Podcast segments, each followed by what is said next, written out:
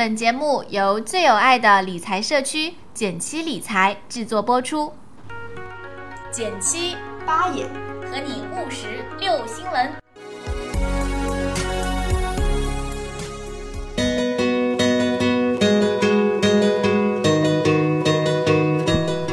大家好，我是减七。大家好，我是八眼。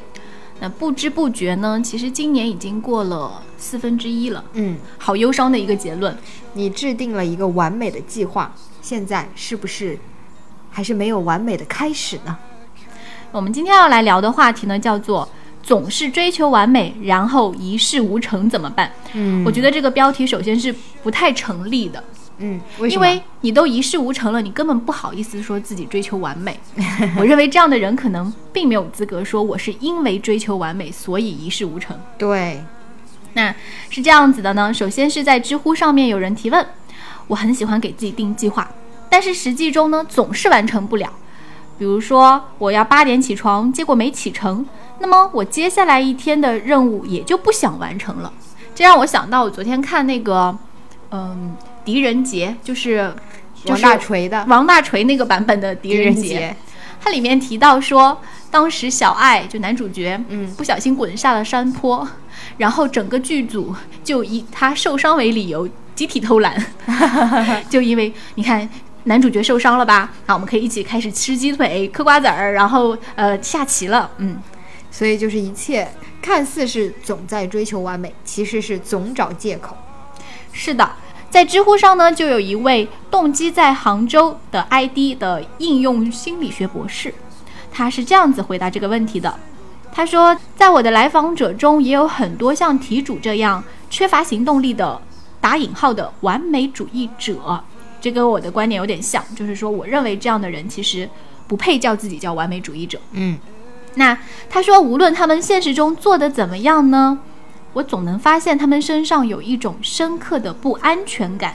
同时呢，正是因为这种强烈的焦虑和不安全感，他们总是想追求过度的控制，因为只有这样子，他会觉得自己安全。这让我想到我前段时间看到的这样一句话，他说：“什么样的人最自由？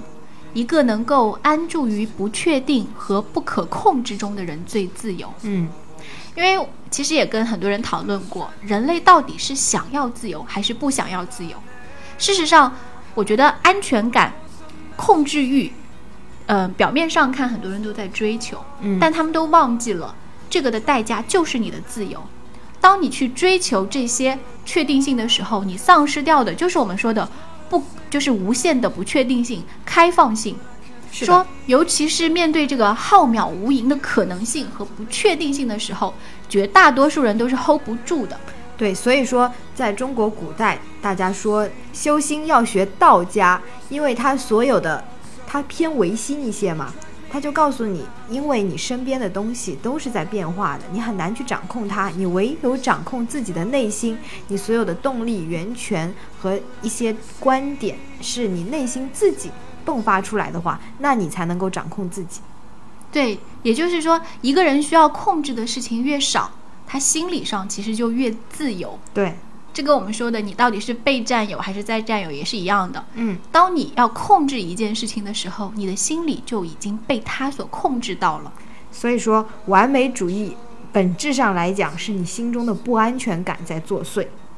那所以说，为什么大部分会计划呢？就是因为它原本主要功能也不是为了成功，而是为了让我们在制定计划的时候爽一下，制造一种“哎呀，我还有救”的幻想。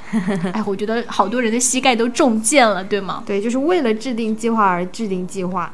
那其实，在这个文章中就推荐了一本书，叫做《幸福超越完美》。这本书很多人都给我推荐过。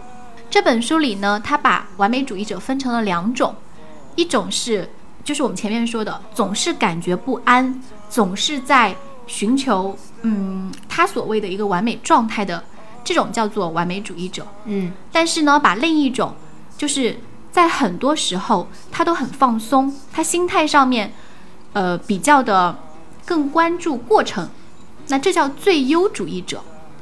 他分析了两者的主要的差异，其实最大的差异就是你是如何看待失败的。对，比如说，完美主义者害怕失败，他就特别期望说事情就是一直就顺顺利利的，对吧？嗯只关心终点而不关心过程，有大量就是不是成功就是失败这种非就非此即彼的嗯两极思维，总是关注问题的缺陷和不就是不好的地方，无论是对人还是对事。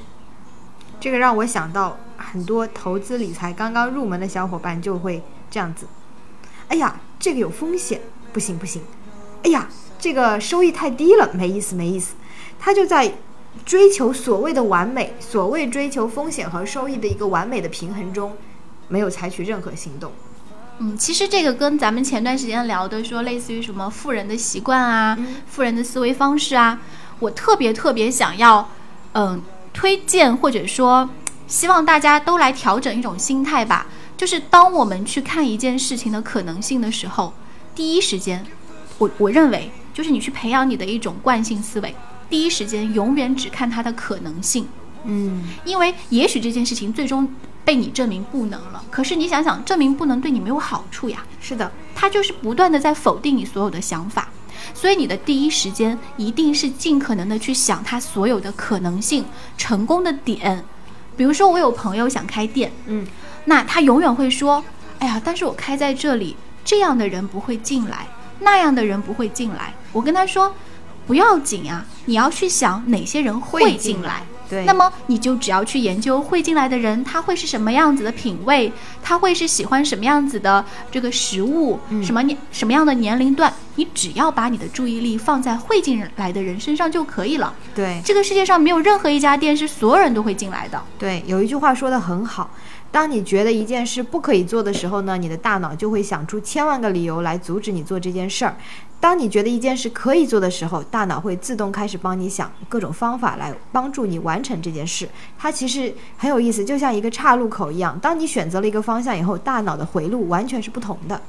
嗯，我最近在朋友圈分享了，就是也是关于自由的一个帖子吧。嗯然后我的转帖就是说，很多人都会去等，等待资源到位，等待外界的调整，嗯然后去做他想做的事情，总是觉得现在时机还不成熟。但是我们必须要知道，几乎所有的事情都不可能等到你时机成熟的那一天的。是的，这个追求完美本身，就是追求这个完美的时机的本身，就否决了一切的可能性。对，所以我觉得就是都尽可能的呢去去观察你现在所有已有的资源，对，然后在这个基础上去寻找我们说的最优的答案。其实就像书里说的，最优主义者能把失败当做前进路上有益的反馈，总是能从失败中学到一些新的东西，思维变得更加的灵活和变通，也能发现自己的优势和价值。嗯，所以完美主义也是种病啊，要治。对，他就是说一事无成这件事呢，千万不要怪完美主义。说无论是完美主义，还是我们平凡的人，还是卓越的人，都不要去追求极端，啊，千万不要说如果我没有完美主义，我其实是能能做大事的。如果我改掉完美主义的毛病，我就会怎么怎么样。这个说小时候经常想到，要是我同时考上了清华和北大，到底去哪家呢？嗯或者说我女朋友要是溜街，我怎么办？那首先你得有个女朋友。对哎我又在黑谁呢？好了，那今天呢，到最后我们就来聊一聊说，其实，在企图改变的这个内心背后，是我们身处的焦虑和不安全感。这个是问题的根源。那如何去解决掉这种不安全感呢？我自己觉得有两点是特别容易做到的。嗯第一就是先找到你立即能做的事情。嗯，就为了那个目标，就是你说，就是跟那篇文章一样，说明天就放弃，嗯还记得吗？我们前段时间推送这篇文章说，明天就放弃，这是一个法宝。你如果发现了它，你发现，哇塞，一点压力都没有了，你释放掉你所有说要坚持的负罪感，就是说，不要说我要坚持成为一个早起者，你只有一个目标说，明天我想早起，后天我就放弃。这样子的话，你明天就会起得非常的顺利。然后还有一个是去看看《幸福超越完美》这本书，它里面讲了一个非常重要的方法是冥想。那有人让我出一个极简冥想法，好考虑看看。嗯，我也觉得最简单的方法就是，与其胡思乱想，不如做点什么。嗯，就是首先放空，把你的杂念排掉，然后从最简单的事情做起。嗯，今天的节目就到这里啦，希望大家都成为一个不坚持完美的完美主义者。嗯，就是它是一个顺势而为、顺其自然的事情。是的，好啦，今天聊到这里，拜拜，拜拜。